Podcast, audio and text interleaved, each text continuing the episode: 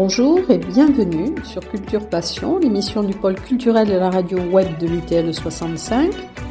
Culture Passion ou embarquement immédiat vers la galaxie Culture 65.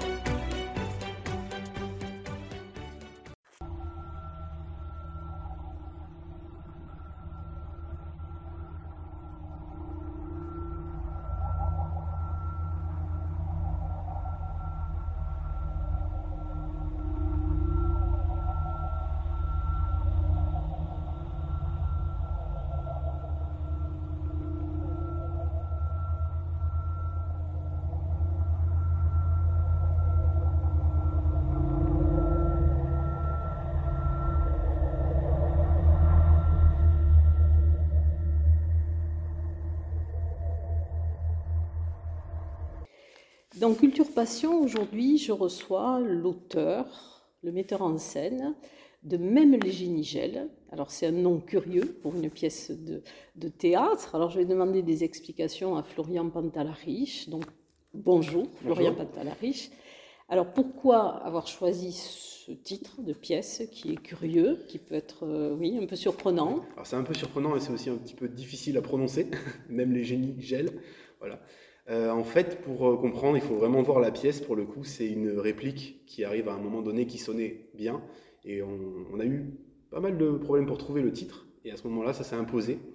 Alors, c'est vrai qu'il faut vraiment voir la pièce pour comprendre. Elle arrive à un moment précis du spectacle que je ne peux pas dévoiler, sinon je vais, je vais teaser un petit peu trop ce qui se passe à l'intérieur.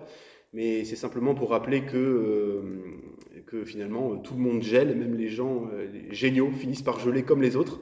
Et c'est quelque chose qui, à un moment donné du spectacle, est important de rappeler, puisque certains personnages ont un peu l'angoisse d'être des personnages qui ne vont rien découvrir, qui ne sont pas des génies eux-mêmes, même s'ils sont passionnés de science. Et c'est vrai que ça permet de remettre un peu les points sur les i, de dire bah, finalement tout le monde gèle, même les génies finissent par disparaître, finissent par geler et disparaître dans le froid.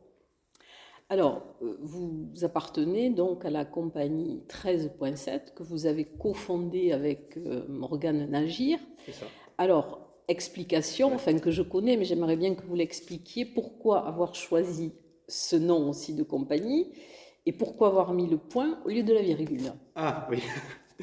Alors ça c'est plus une question de, typographie. Euh, souvent quand on utilise des majuscules, enfin, voilà, c'est une question le point virgule, c'est plus une question esthétique. Après 13.7, ça fait référence aux 13,7 milliards d'années théoriques qui nous séparent de l'origine de l'univers, donc de la création de toute chose. Et euh, nous, ça nous intéressait déjà de partir sur un chiffre plutôt euh, qu'un mot, même si bon, les mots, les chiffres, hein, finalement, on utilise des mots pour nommer les chiffres. Euh, et ça nous intéressait aussi de pointer la question de l'origine, puisque c'est une question qui est inépuisable et donc qui, qui nous pousse à reformuler des questions. Et c'est une question qui ne sera jamais résolue. Donc il y a toujours une origine à l'origine à l'origine, et il est quasiment impossible de penser euh, l'origine première, en tout cas l'absence de toute chose suivie de la première chose, c'est quelque chose qui est très compliqué à imaginer, autant scientifiquement que dans d'autres modes de récits, comme les récits religieux, philosophiques. Et donc, comme c'est une question inépuisable pour du théâtre, ça nous semblait être un matériau infini. Et la question de l'origine, c'est une question qui amène à beaucoup de beaucoup d'imaginaire, de paroles, et c'est vraiment un moteur important pour nous. Et voilà, on avait choisi ça pour ces raisons-là. Alors j'avais cru comprendre que le point s'était assimilé à la Terre. Ah, alors je n'avais pas cette précision-là, effectivement. 13.8, 13.7. Alors maintenant, les scientifiques sont plus vraiment sûrs. 13.7, 13.8. Bon, on s'est dit qu'on avait 500 millions d'années pour changer de nom éventuellement, mais euh, oui, effectivement, sur le, sur le point, j'avais pas de précision euh, là-dessus. Alors vous êtes une jeune compagnie toulousaine hein, qui a été fondée en 2018 donc cofondé avec euh, Morgane Nagir. Alors pourquoi avoir choisi justement ce, créneau de, la science, de la physique quantique, euh, qui est quand même... Euh, parce que c'est quand même tout public, mais c'est vrai que bon, il y a des gens qui sont un peu allergiques à tout ce qui est scientifique. Effectivement, et dont faisait d'ailleurs partie des personnes de l'équipe qui, quand on leur parlait de science au début, n'étaient pas forcément très réceptifs. En fait, ça vient de moi. Je leur ai proposé. on avait une envie en fait de travailler ensemble au plateau et d'inventer ensemble un spectacle à partir d'improvisation. Et euh, moi, j'ai toujours été passionné par la manière dont les physiciens peuvent nous parler de choses qu'on a l'impression de connaître euh, instinctivement, comme le temps, par exemple. Quand on écoute Einstein, qu'on lit Einstein, ou qu'on écoute des gens qui parlent d'Einstein, et qui nous racontent un peu la révolution que ça a été dans la représentation du temps, euh, jusqu'à Galilée, euh, on pensait que le temps, c'est une chose qui s'écoule de la même manière pour tout le monde. Par exemple, que je sois ici ou à, Tokyo, même si on n'a pas la même heure, pour nous, le temps s'écoule de la même manière. Mais avec la relativité, on va se rendre compte que le temps, si je voyage à une vitesse très rapide, mon temps va être complètement désynchronisé de celui d'une personne qui reste euh, sur la Terre. Et donc, réaliser ces choses-là que les physiciens arrivent à nous faire, prendre conscience, euh, même sur l'espace, tout nous porte à croire que la Terre est plate quand on marche dans la rue, et pourtant elle est ronde. Et c'est cette espèce de, vertige qu'arrive à amener la physique en contredisant nos intuitions premières que j'ai trouvé intéressant euh, comme matériau théâtral premier. Alors évidemment, il y avait la question aussi de la pédagogie. Est-ce qu'on fait un spectacle pour apprendre des choses sur la physique? Et on a très vite tranché pour dire que non, puisqu'il faut que ce soit un spectacle tout public, euh, accessible à tous et qu'il n'y a pas besoin de réviser ses cours de physique ou même d'avoir un goût pour la science pour venir le voir. Du coup, on est vraiment parti sur euh, la figure des passionnés de science c'est des personnages de passionnés, ce qui fait que le passionné, c'est un archétype que tout le monde connaît. On connaît tous des passionnés de timbres, des passionnés de, pièces de monnaie, des gens qui ont une passion qui leur prend toute leur vie et qui n'ont plus tellement d'existence à côté. Et donc nous, on a choisi de prendre des personnages de passionnés de physique, justement pour, euh, pour faire entrer le spectateur en proximité avec ces personnages-là, qui ne sont pas d'ailleurs des personnages de physiciens, mais qui sont des amateurs de physique. Ce qui est différent et ce qui permet d'avoir un rapport au public euh, beaucoup plus euh, grand public pour le coup. Alors c'est un trio particulier, hein, puisqu'il y a une enseignante de mathématiques, il y a un documentaliste et il y a une, animatrice. Donc c'est vrai qu'ils n'ont pas forcément les mêmes centres d'intérêt.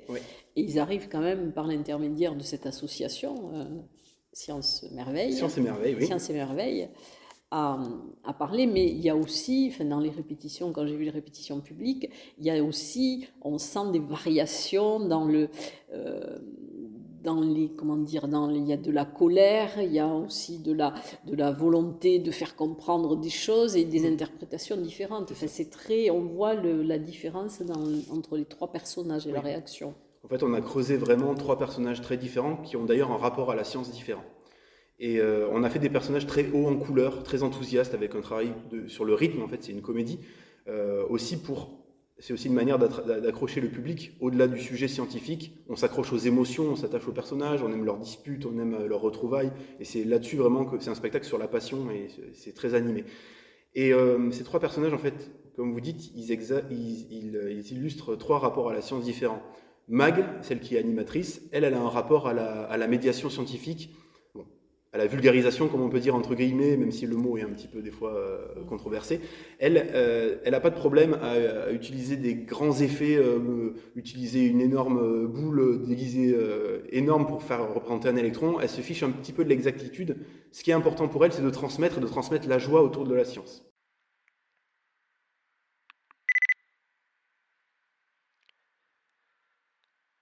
C'était le 3 février avant les vacances, le jour de la fête de l'atome. Association Science et Merveille.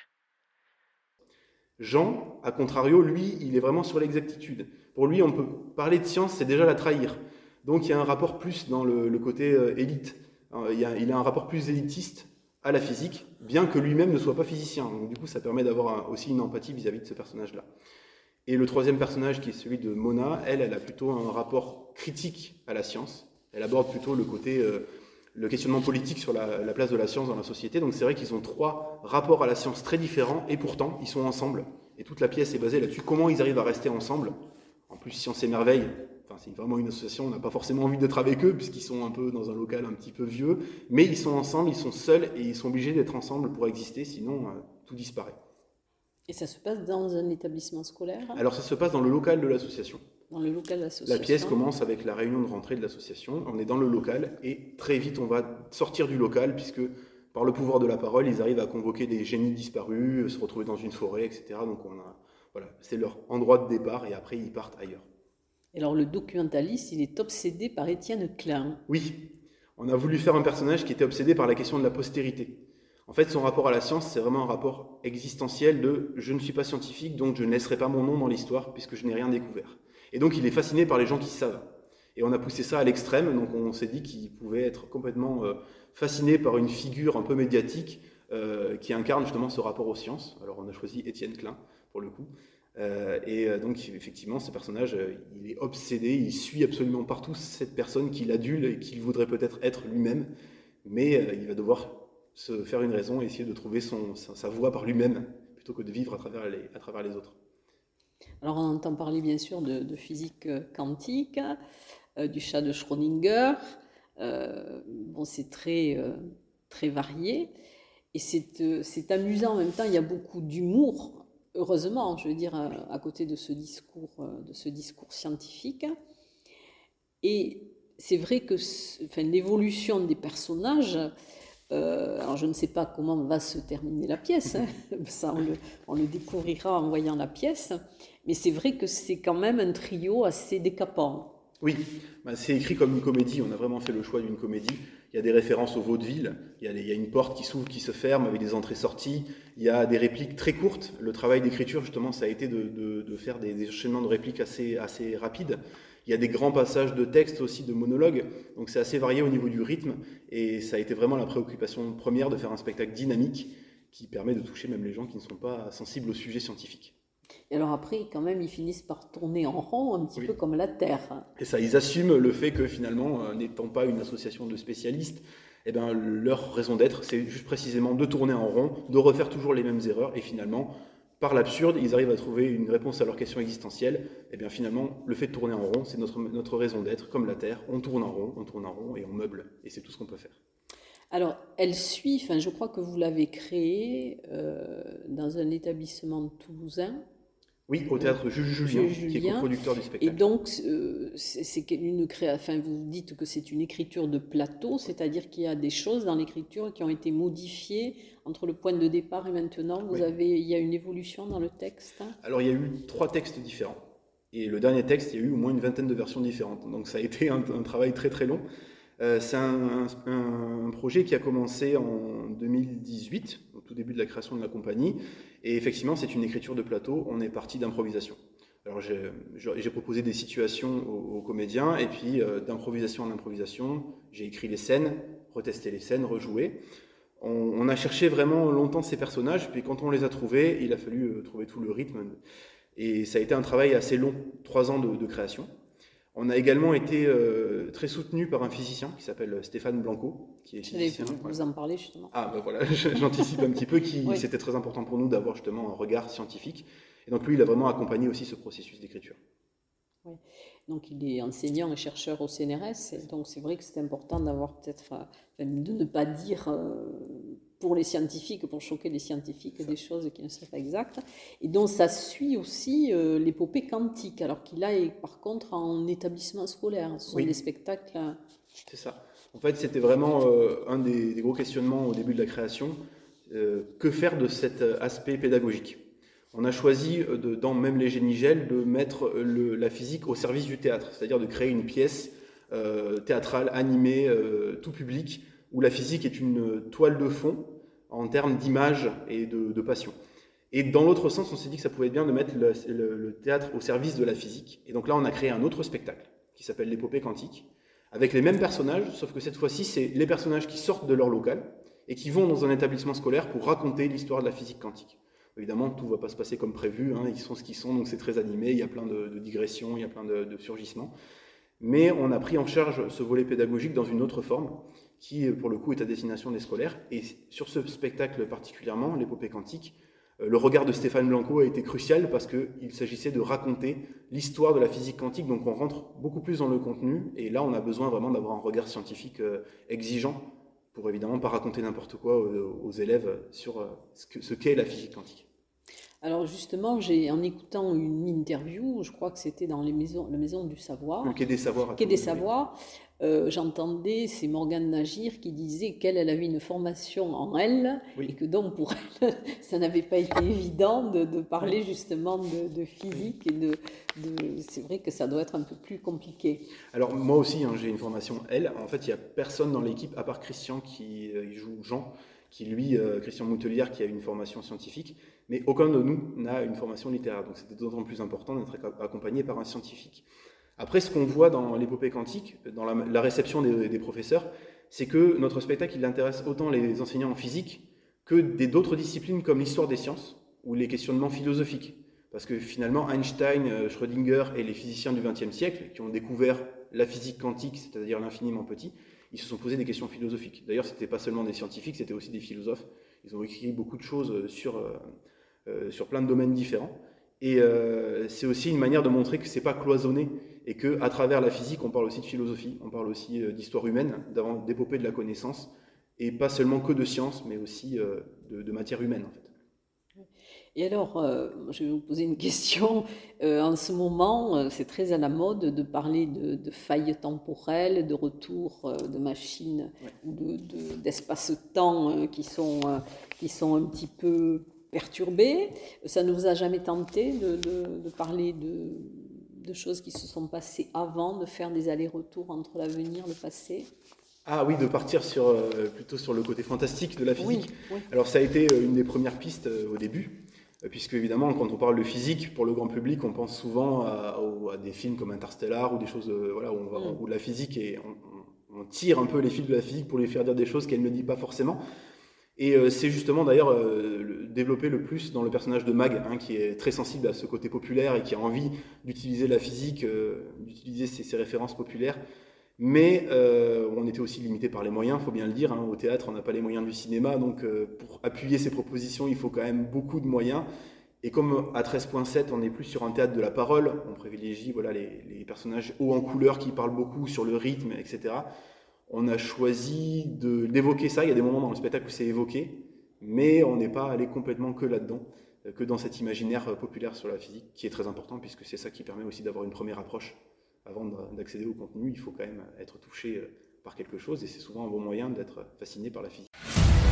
Il y a 13,7 milliards d'années, l'univers, tout ce qui est et tout ce qui sera, est condensé en un minuscule point d'une énergie Oui, alors vous faites surtout enfin, des créations de, spectacles vivants, justement. Et je pense que tous les deux, enfin les deux cofondateurs, vous êtes euh, rencontrés au Conservatoire de Toulouse, c'est ça? C'est ça, ainsi que la quasi-totalité de l'équipe. Euh, puisque nous, on, s'est rencontrés au Conservatoire de Toulouse, et ensuite dans notre, la formation professionnelle qui s'appelle euh, la classe Labo, ensuite la classe en chantier, ça a changé de nom depuis, et qui est une formation professionnalisante à destination des élèves sortis du conservatoire. Et on a fait nos premières créations dans une structure qui s'appelle les laborateurs et laboratrices, qui est une pépinière d'artistes et qui permet de lancer ses premiers projets. Et donc c'est euh, dans la transition entre les laborateurs et 13.7 qu'on a créé, euh, qu'on a décidé de créer ce spectacle et qu'on a rencontré d'ailleurs euh, Luna Escobar Julien qui fait justement le Luna Julien Escobar qui fait partie de l'équipe et qui, fait, qui, fait, le personnage de, Mag, c'est ça. Et Christian qui est arrivé à lui qui n'a pas fait le conservatoire, mais c'est vrai que la plupart on s'est retrouvés en sortant de cette formation. Alors, qu'est-ce qui vous a donné envie de, faire du théâtre et de fonder une compagnie? Alors là, euh, de fonder une compagnie, c'est l'envie de travailler ensemble, puisque au, cours de notre formation, on a vu qu'on avait un langage commun, les mêmes, euh, on avait euh, des aspirations communes, même si on a des, chacun met en scène en fait. Morgan et moi-même, on, fait des propositions et on peut porter une proposition en tant que metteur en scène. Elle a d'ailleurs mis en scène récemment un, texte d'Ivan Viripayev qui s'appelle OVNI, voilà, qui est un texte d'un auteur russe sur des personnes qui ont oui, elle est passionnée par les auteurs russes, elle. Oui, il y, a, un rapport à la littérature aussi. Voilà, elle a un rapport à la littérature, à la langue, à la puissance de, cette, de, cette, de cette littérature-là. Et euh, c'est vrai qu'entre les génies et OVNI, ben, il y a quand même des points, même si c'est pas le même, le même texte, il y a des points d'acquaintance sur, euh, sur les grands espaces, sur l'ouverture, sur l'au-delà, sur, euh, qui se retrouvent aussi dans même les génies gel. Donc même avec nos différences, en fait c'est complémentaire puisqu'on arrive à, on arrive à avoir une identité artistique euh, en ayant deux, des envies de mise en scène différentes. Et là, donc après le, Paris, puisque les représentations vont commencer, je crois, du, 17 au 22 janvier, euh, donc vous, avez, vous allez la rejouer, mais est-ce que vous avez autre chose en projet? Alors, autre chose en projet, non, oui, oui d'ailleurs. Le spectacle OVNI qui a été créé justement en novembre dernier à Toulouse, il sera rejoué en mars sur Toulouse. Ensuite, on a l'épopée quantique, euh, le, spectacle euh, plutôt pédagogique sur la physique quantique, qui lui va continuer sa tournée, notamment grâce au Pass Culture, dans différents établissements. On va jouer, euh, là on l'a joué à Tarbes en décembre dernier. On a quelques dates à Muret, dans, le, dans, le, Gers aussi en mars, et plus tard dans l'année. Et, et, ensuite, même les génigels, voilà, on fait, là c'est la recréation du spectacle, donc on est en recherche de diffusion sur le, pour la saison prochaine. Ça dépendra voilà, des retours des, des programmateurs. Et il y a plein d'autres spectacles qui se préparent pour l'avenir dans la compagnie. Alors, en même temps que, votre résidence, donc il y a une exposition au Paris euh, qui s'intitule, je crois, Nature humaine. Nature humaine, oui. Et qui est donc, euh, c'est la question que je vous posais tout à l'heure de François Nagir, donc qui est le père de Morgane Nagir. Et donc, vous avez souhaité que, cette exposition soit en même temps que votre résidence. C'est ça. En fait, c'est euh, quelque chose que propose le Paris, souvent accompagnant les résidences, c'est de proposer puisque le public va venir dans le lieu, c'est d'ouvrir aussi sur le travail d'un expo, d'un artiste plasticiens, photographes, euh, etc. et euh, ben, comme euh, il se trouve que le, père de Morgane Nagir qui joue dans la pièce est photographe et qu'il avait des photos qui pouvaient justement coïncider avec, avec l'esthétique de la pièce, on a proposé justement des œuvres. Alors, je serais peut-être moins à même de, vous en dire plus là-dessus que Morgane, mais effectivement, au niveau des photos proposées, il y a toujours, entre, entre, la technique et le rapport au corps, il y a souvent une une chose qui, paraît un peu éloignée. Et je trouve que les photos, elles arrivent bien à, remêler le corps à, tout cet imaginaire scientifique de la physique, du progrès, de la technique, à la fois dans des, dans des, des visions un peu, euh, pas catastrophistes, mais euh, plus dangereuses, et en même temps dans la beauté des corps. Et je trouve que ça complète très bien le spectacle, et que c'est une exposition qui est vraiment, pour le coup, en, en rapport avec ce qui est raconté, et qui prolonge ce qui est raconté dans le spectacle sous un autre mode. Et alors, comme fond musical donc pendant, le, pendant la pièce. Donc je crois qu'il y a des choses qui sont liées aussi euh, à l'environnement, à leur environnement. En fait, ils ont un besoin d'ailleurs, ces personnages. Au début, on les retrouve euh, dans la joie de se retrouver euh, à la réunion de rentrée de l'association, les points techniques, ordre du jour, etc.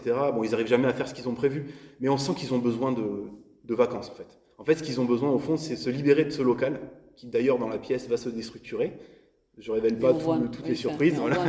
il, y a, un moment donné, le décor, il, va évoluer. Il va se fissurer. Il va se fissurer, pour, pour dire euh, le minimum. Et en fait, ils ont un besoin de, de grand espace. donc, on va se retrouver dans une forêt. Donc là, il y a tout un travail sur le son qui a été fait pour convoquer un peu un espace plus large. On utilise aussi les sons euh, captés par la NASA, euh, de, des, vibrations des, des, planètes électromagnétiques, donc qui se traduit par des, des créations d'espaces sonores qui, nous amènent au-delà de ce simple local euh, très euh, concret, très comédie, et qui nous ouvre à d'autres moments de poésie euh, et de, vertige dans ce spectacle. On va toujours de l'un à l'autre en fait, et c'est à l'image des personnages qui sont pris dans leur réalité quotidienne et en même temps qui ont besoin d'ouverture et d'un espace beaucoup plus large. En tout cas, merci euh, Florian Pantalariche pour toutes ces explications. Merci à vous. Et puis, ben, j'invite les, auditeurs à voir donc, votre pièce entre le 17 et le 22 janvier. 17 au 22 inclus, oui. Voilà. oui, c'est un dimanche, le 22, donc là c'est à 16h. les autres soirs c'est 20h30. L'avant-première c'est 20h30. sauf le mercredi, je crois, 19h. 19h30, oui, 19h ou 19h30. toutes les informations sont sur le, site du Paris et sur la plaquette. Euh, voilà. Et puis peut-être qu'il y aura aussi ce podcast donc, qui, qui, sera mis sur le site du Paris. En tout cas, merci euh, Florian Pantalariche. Ben, merci beaucoup.